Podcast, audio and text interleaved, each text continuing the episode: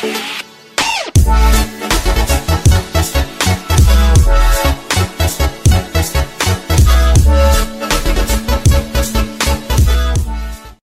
hallo und herzlich willkommen zum Connecting is Everything Podcast. Mein Name ist Dom, ich grüße euch sehr und in diesem Podcast geht es darum, wie du dir die Fähigkeiten aufbaust, um ein erfolgreiches Leben und Beziehungen aufzubauen.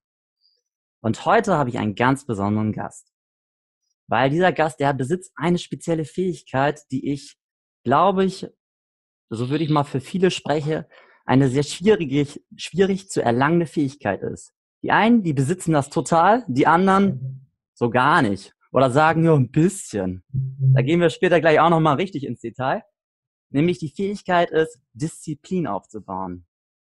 Mein Gast Adam Niasi, ist das richtig ausgesprochen? Auf jeden Fall, 100 Prozent. Sehr gut, ich habe ein bisschen geübt. Und er ist zweifacher Vize-Welt, Vize-Weltmeister im Kickboxen und Experte für das Thema Disziplin. Hallo Adam, wunderschön, dass du heute da bist. Ich freue mich mega. Hi Dom, auf jeden Fall dir auch vielen Dank, dass ich hier sein darf. Danke für die Einladung. Ja, cool. Also, ich habe ja ein bisschen schon gerade was von dir erzählt. Ne? Da hört, da hört der, äh, der Zuhörer schon deine Leidenschaft zum Kickboxen, das mhm. Thema Disziplin. Und wenn man eins und eins zusammenzählt, da steckt ja schon einiges dahinter. Aber ich glaube, den Zuh Zuhörer, den interessiert auch die Geschichte dazu. Wie bist du zu diesem ganzen Thema gekommen oder wie fing das bei dir an? Du, du bist ja, glaube ich, nicht in Deutschland geboren. Das habe ich mal beim anderen Podcast auch schon mal reingehört. Ja, ja, ja. Ähm, tatsächlich bin ich in Deutschland geboren.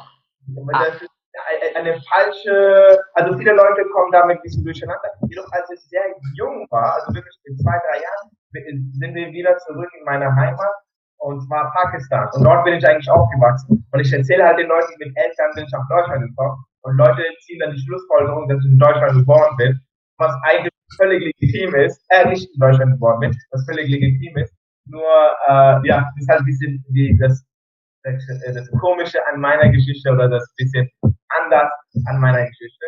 Und tatsächlich elf Jahre nach Deutschland gekommen und äh, konnte die Sprache nicht, konnte einfach ja, war halt wirklich, äh, wir hatten hier keine Bekannte, keine Freunde, waren wirklich nur meine Mama und meine Geschwister. Und dementsprechend, na klar, für mich immer noch, sage ich mal, für den Leuten, bin ich der komplett Aria-Deutscher. Äh, mehr Deutsch, mehr Deutsch als Pakistaner jetzt. Und genau, wie es mit dem Thema Disziplin bzw. Kampfsport anfängt. Also einer der Biografien, also es äh, lag da in unserem ähm, Bücherregal und da hat ja, als ich war halt, glaube ich, 13 Jahre alt und habe da mal geschnappt und habe angefangen zu lesen.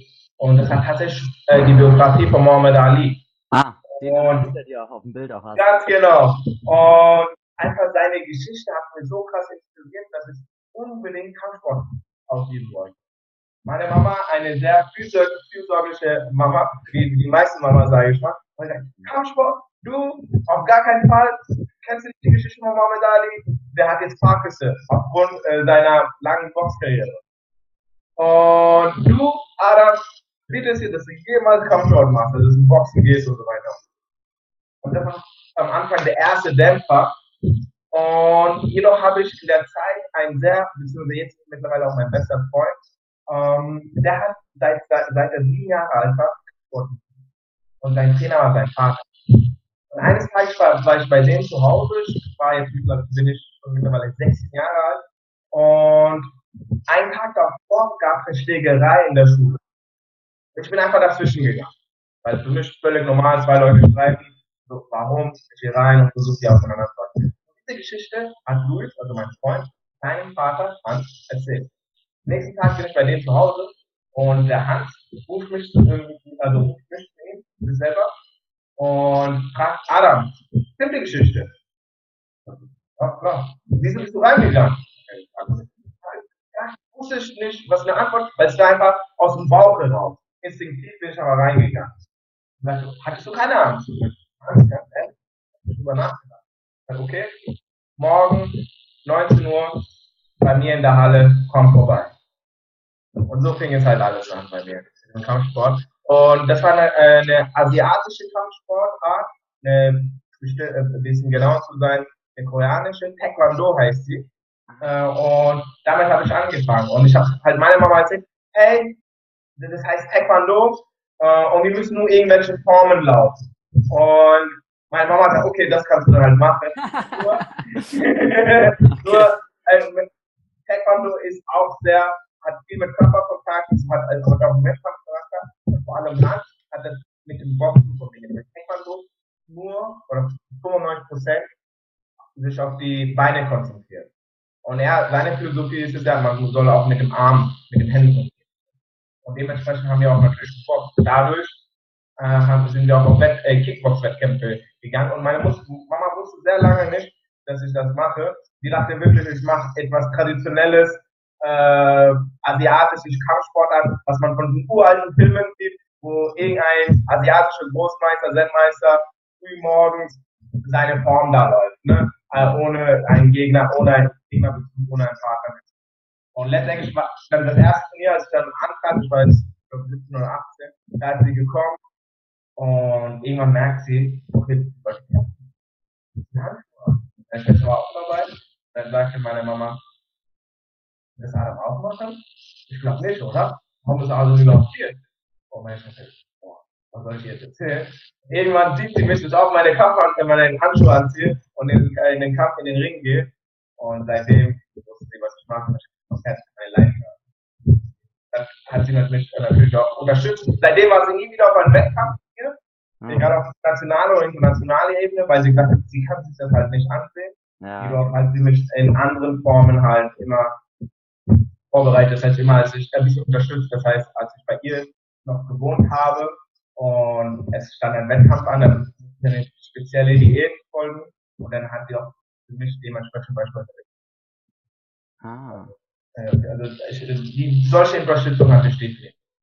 Hm. Hat immer halt immer wieder gesagt, hey, hör auf.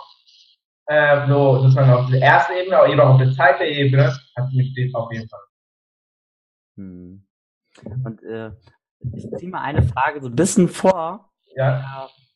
Der die Halle geleitet hatte. Der, ja. Der Ral? Hans. Hans. Hans, Entschuldigung. Ja. Hans. Das war, war das auch so eine Art Mentor für dich? Eben, immer noch. Immer noch. Ich, ich, immer noch einen sehr engen Kontakt äh, äh, mit ihm. Äh, ich trainiere immer noch bei ihm in der Halle. Und du musst halt den Hans so vorstellen, man hört ja den Namen Hans und es kommt ein Bild, ne, wie dieser Mann gebaut sein soll. Mhm. Und, sag, und das ist auf jeden Fall komplett anders. Also er ist wirklich zwei Meter groß, zwei Meter breit und ist äh, schwarz. Ein Tanz. Und äh, also wirklich, wirklich äh, ein widersprüchliches Bild, also diese, diese Vorurteile, was man gegenüber einem Tanz hat.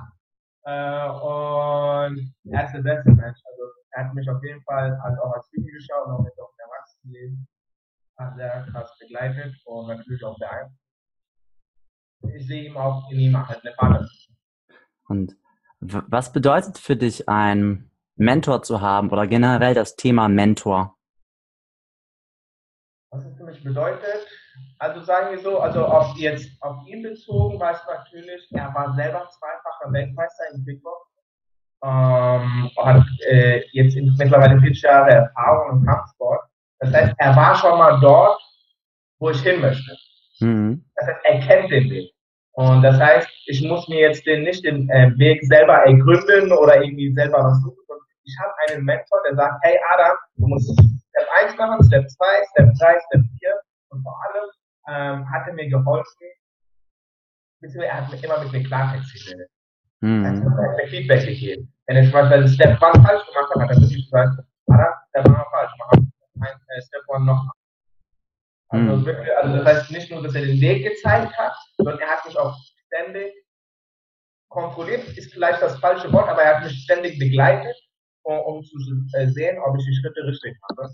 Und, ja, das ist halt wirklich, äh, mit der Zeit habe ich mal enorm voll Vertrauen zu dieser Person aufgebaut.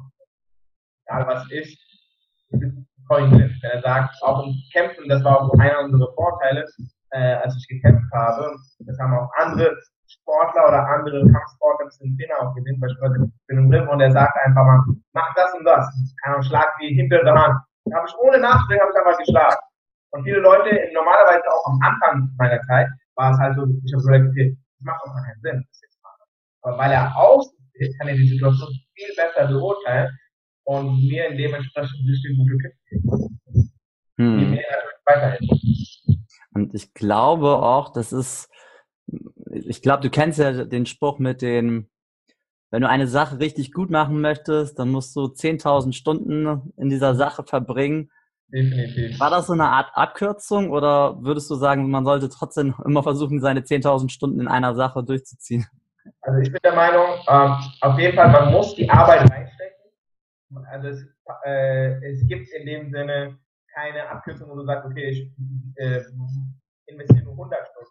Also du musst die Arbeit reinstecken. Jedoch gleichzeitig bin ich der Überzeugung, dass mit einem Mentor, der den Weg schon gegangen ist, der weiß, wie man diese 10 Stunden, 10.000 Stunden effektiver nutzen kann, kann dich in diese 10.000 Stunden viel weiterbringen, wenn du selber nur 10 Stunden. Mhm. Das ist klar, es gibt schon eine Abkürzung. Okay. Ja, das kann ich mir gut vorstellen. Besonders, es macht auch se- sehr viel Sinn, wie du das erzählst. Halt einfach so, der, der dir den Weg, wenn du schon siehst, dass es funktioniert hat bei ihm, ist es auch leichter, glaube ich, dann den Weg selber zu gehen. Definitiv. Ich habe so eine kleine Parallele bei mir, denn mein Vater war früher begnadeter Künstler. Mhm. Und bei mir war das so, ich wollte das genauso wie er. Ich fand das total cool.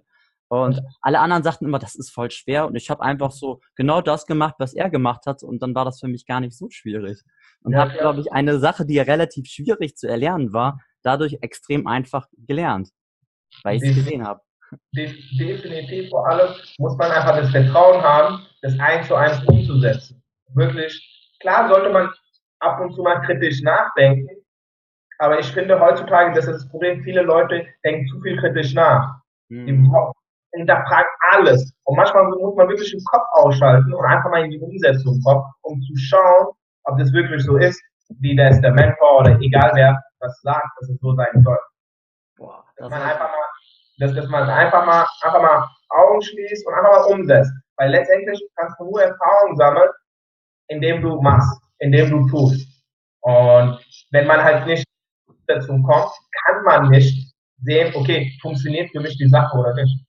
Hm. Und viele Leute bleiben halt in diesem Startzustand und versuchen sich hinterzufragen im Kopf, okay, wenn ich das so machen sollte, aber das war ja vor 20 Jahren, heute 2018 ist voll anders. Nein. Mach einfach, es für dich aus, wenn es für dich funktioniert, super. Wenn es nicht funktioniert, dann kannst du ein bisschen umtwitchen, weil letztendlich was vor 20, 30 Jahren äh, funktioniert hat und an- wenn du das Prinzip nimmst, viele, nicht schon alle natürlich, aber viele Prinzipien funktionieren nur heu auch heute. Und du musst halt ein bisschen anpassen auf unsere, im Jahr, für, das, für das Jahr 2018. Ich hoffe, es äh, wie beispielsweise Disziplin, ähm, worauf wir auch später eingehen werden. Das kann man heute genauso. Hm. Super. Okay, ähm, kommen wir mal so ein bisschen so. Was, was ist dein Warum? Mein Warum? Oh, in Bezug auf was? Aufs Leben oder? Also aufs Leben. Zum Beispiel auch, auch, auch Disziplin in deinem Leben so. Ja, manche Leute, die lassen sich schleifen und manche, Ja. die ziehen das so durch. Ja, ja, Und es gibt ja irgendwo den Unterschied, glaube ich, einfach gerade so sehr viel im Kopf bestimmt, oder? definitiv, definitiv. Also es war eine Situation in Pakistan, die mich sehr geprägt hat. Und es war, als ich, ich glaube, ich war acht Jahre, neun Jahre alt und ich wurde morgens früh zur Schule gefahren. Äh, und ich saß dann natürlich als der achtjährige, neunjährige auf, auf der Rückbank. Und wir kamen auf eine Ampel zu, es wurde rot und wir sind stehen geblieben. Was nicht ganz normal ist, äh, in Pakistan bei einer roten Ampel stehen zu bleiben. Äh, Wenn man jemand keine Ahnung, in der Türkei Urlaub gemacht hat, äh, weiß, was ich meine. Und auf jeden Fall, ich schaue aus dem, äh, aus dem Fenster raus und sehe, da sind auch acht, neunjährige Kinder. Und diese Kinder auf einmal laufen auf das Auto zu, rennen auf uns zu. Und ich sitze halt da in meinem Auto, hatte mein Jackett an, meine Hose, meine polierten Schuhe, eine Krawatte und ich brauche Licht äh, in Pakistan. Und diese Kinder, im Gegensatz zu mir, hatten, waren barfuß, hatten zerrissene Kleider und hatten Dreck im Oh. und die kommen wirklich am Fenster. Uns trennen nur eine Fenster. Ich schaue tief in deren Augen. Die schauen tief in meine Augen. Und sie fangen an zu heulen. Ich fange an zu heulen. Und sie bitten um zwei, drei Cent, damit sie was zu essen holen. Mhm. Und da war es von mir so vorbei, fertig. Und ich weiß nicht, ob ich die Frage schon an dem Alter oder später gestellt habe. Ähm, und die Frage war, wieso? Was habe ich richtig gemacht? Und die einfache Antwort ist, die private Antwort ist, wir haben nichts Falsches gemacht. Es war einfach. Ich habe dich leider jetzt akustisch gerade nicht verstanden. Lieg, warte mal ganz kurz. Liegt dein Handy gerade in der Nähe von dir? Ja, wir sind im Flugzeugmodus. Pack das mal ein bisschen zur Seite. Das kann manchmal sein, dass das schon hilft. Auf jeden Fall, ähm, ich habe mir die Frage gestellt, so, was haben Sie richtig gemacht? Was, andersrum, was habe ich richtig gemacht? Was haben Sie falsch gemacht? Und die einfache Antwort ist, wir haben nichts Falsches gemacht, ich habe nichts Richtiges gemacht. Es ist einfach die Situation, die hat verdammt ungerecht. Und einfach diese Armut hat mich, hat mega geprägt, ich bin auch die Situation. Also auch bei uns zu Hause, wenn man aufwächst und man kennt das nicht anders, ist für einen normal. Beispielsweise es war für uns no normal, dass wenn man den Wasserhahn aufdreht, kein Wasser kommt. Es war normal, dass ein, eins bis zweimal die Woche einfach das und es war normal, dass wir nicht viele Früchte Es war normal, dass wir nur Brot meistens gegessen haben, mit bisschen, sag ich mal, Würzen und so weiter. Und wenn du dann da rauskommst und halt beispielsweise in 2002, als wir nach Deutschland gekommen sind, deine Augen öffnen. Wow, was noch 24 Ich muss mir keine Sorgen machen, wie viel Wasser ich für meine, ähm, beim Duschen verwende. Wow. Was hier ganz normal ist und dann merkst du, okay, wow, so, und einfach diese Situation, äh, die, diese bestimmte Situation mit dem anderen 8 jährigen hat mich halt und dann natürlich dann die, auch die eigene äh, Erfahrungen in Pakistan, dass die zwei Sachen mich dazu bewegt haben, ein bisschen mir selber, das, dass ich von einem jungen Alter das Gespräch von mir gegeben habe. Erstens, ich will auf jeden Fall diese Leute helfen, die einfach in diese beschissene, vielleicht beschissene Situation aufwachsen. Und andersrum will ich auch meiner Familie so ein finanzielles Polster bieten, sodass sie sich nie wieder Sorgen machen. Und aus dieser Angst heraus, auch wenn die Angst heutzutage irrational ist, in 2018, wenn man in Deutschland wohnt, ähm, in die Armut. Das heißt, ich gebe jederzeit Vollgas automatisch, weil ich mich von dieser Angst treiben lasse. Und natürlich gleichzeitig, hey, was, wie werden sich meine, meiner Mama, wie werden sich meine Geschwister fühlen, wenn wir keine finanziell Zeit Und andersrum natürlich, was ich mit diesen finanziellen Mitteln diesen Menschen nicht Weil das war auch eine ähm, mit Bill Gates, die mich sehr inspiriert hat. Und zwar 2008, 2009 habe ich eine Doku gesehen. Und der hat wirklich auf einem Schlag eine Krankheit in Pakistan mehr oder weniger komplett ausgelöscht. Äh, weil, welche Krankheit, das kann ich jetzt nicht äh, genau sagen. Und so, weil er einfach die ganzen Impfungen zur Verfügung gestellt hat. Das konnte er nur machen, weil er viel Geld hat. Wow. Und das ist für mich äh, die andere Motivation, viel Geld zu verdienen, weil ich der Meinung bin, dann kann ich viele Leute auf einen Schlag helfen. Das ist wie, äh, das hast du vielleicht mal auf diese Parabel gehört, mal beispielsweise, kannst entweder den Bauern, einen armen Bauern, ein Essen zur Verfügung stellen, aber dann ist er nur ein Tag satt, oder du gibst ihm einen Traktor und zeigst ihm, wie er sein Land selber bebaut, dementsprechend dadurch sich selber helfen kann. Nur in, in unserer Welt kostet dieser Traktor verdammt viel Geld. Mhm. Und das ist halt die Motivation für mich, ähm, oder mein Warum, warum ich jeden Tag Vollgas gebe, um viel Geld zu verdienen, damit ich erstens meiner Familie was bieten kann, also ein bisschen ihre Ängste nehmen kann und zweitens ähm, viele Menschen auf der Welt hm. Ich glaube, mit deiner Antwort hast du gerade auch schon sehr vielen Leuten helfen können.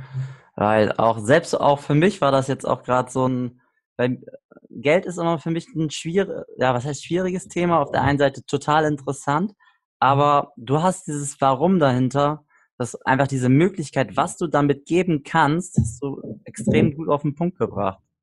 Einfach Mhm. wirklich, wie du einfach auch diese Welt schöner machen kannst, also. Menschen wirklich helfen kannst. Mhm. Das ist, glaube ich, so ein, ein Faktor, den sehr viele Menschen gar nicht so im Kopf haben. Die sagen sich zum Beispiel, so das Geld, was ich verdiene, das, ist, das reicht. Mhm. So, ne? Ich komme so über die Runden. Aber dieses zum, zu denken, wenn ich aber jetzt noch, noch mehr aus meinem Leben mache, besser verdiene, beispielsweise, da kann ich ja halt auch noch, dann kann ich auch anfangen, noch was zurückzugeben. Dann habe ich die Möglichkeit.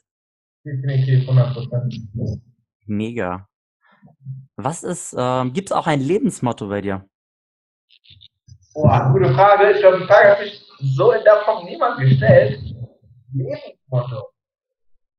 Boah, da muss ich wirklich äh, irgendwas sagen. Äh, also als ich ein, äh, ein oder andersrum eine Geschichte hat mir, also ein Cousin hat mir eine Geschichte erzählt nach seinem Motto. Und das Motto, ich war da keine Ahnung, 19, 20, das fand ich so cool und ha, lebe auch nach diesem, nach dieser Geschichte. Ah, siehst du. Äh, ja, aber ob das genau mein Motto ist, weiß ich jetzt nicht. Und beispielsweise, er hat erzählt, Adam, komm wenn ich was will und ich weiß, es in dieser Haustür ist, beispielsweise, das ist die Wohnung, die ich will, oder das ist, da wohnt die Frau, meine Traumfrau, ähm, ich gehe dann an der vorderen Tür und klingel und klopfe. Wenn da keiner kommt, gehe ich nicht weg, ich klingel nochmal. Ich klopfe nochmal. Ich mache das drei, vier Mal. Und wenn da immer noch keiner kommt, gehe ich weg, aber gehe zu der hinteren Tür, nimm einen Stein und werfe durchs Fenster und kletter in das Haus rein. und jetzt, es soll jetzt keine Anstiftung zu kriminelle, äh, kriminelle Aktivitäten sein, dass man sich Okay. irgendwie einbricht, sondern es soll eine Metapher dazu sein, ähm, dass, wenn du was bist, geh danach, hol es dir.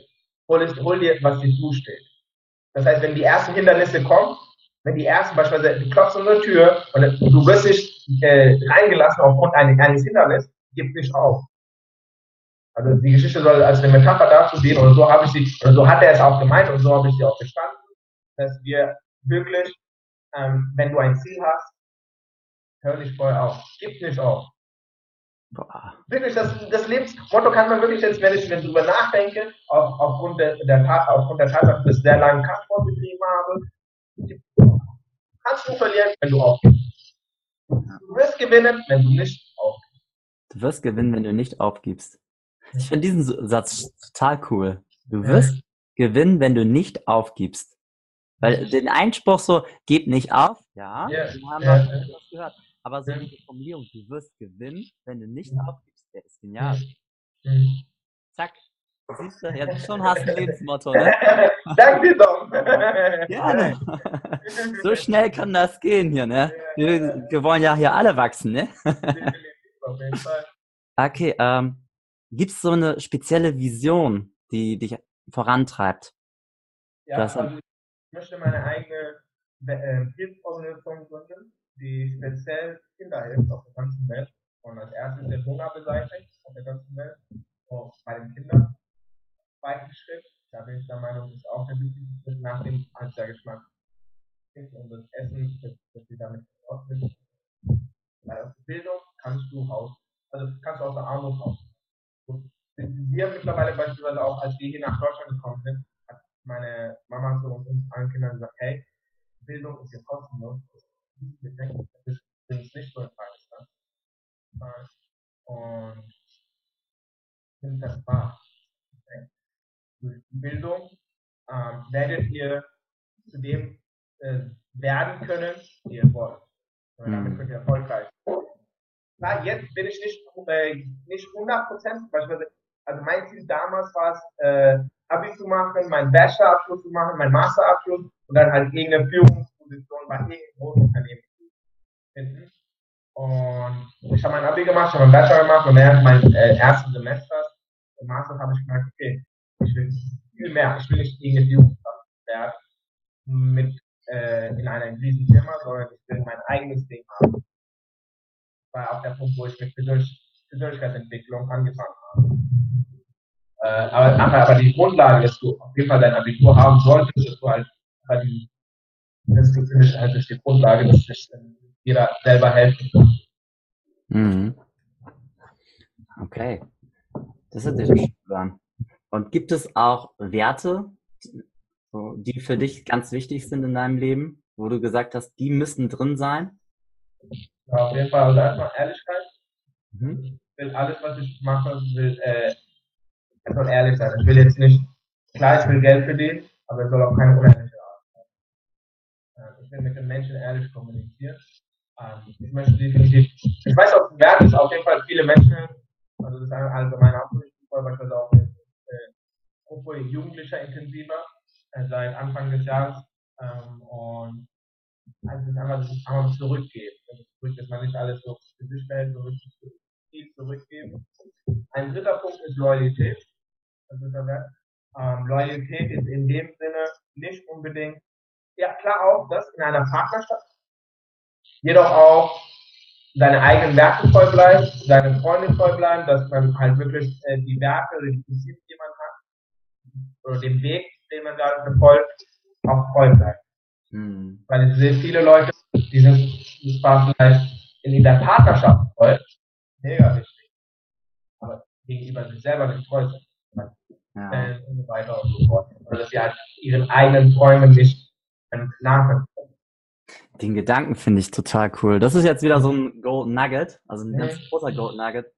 Loyal zu deinen Freunden, aber auch loyal zu dir selber. Ich, ich mag das total gerne, dieser Gedanke, weil wie oft gibt es dann halt so diese Kleinigkeiten, die dich irgendwie, wo du dich selbst sabotierst. Ich glaube, das kennt mhm. jeder, der das hört, der das sieht. Und dann aber sich zu selbst zu sagen, nee, ich hatte gestern so eine Situation, ich habe mich sehr schwer getan, zum Sport zu gehen. Mhm. Und irgendwie habe ich dann irgendwann gesagt, nein, ich erwarte mehr von mir. Ja, ja, und dann ja. bin ich zum Sport gegangen und sehe dieses Umfeld und das waren 36 Grad hier in Bremen und mhm. keiner war da, da waren nur fünf Leute.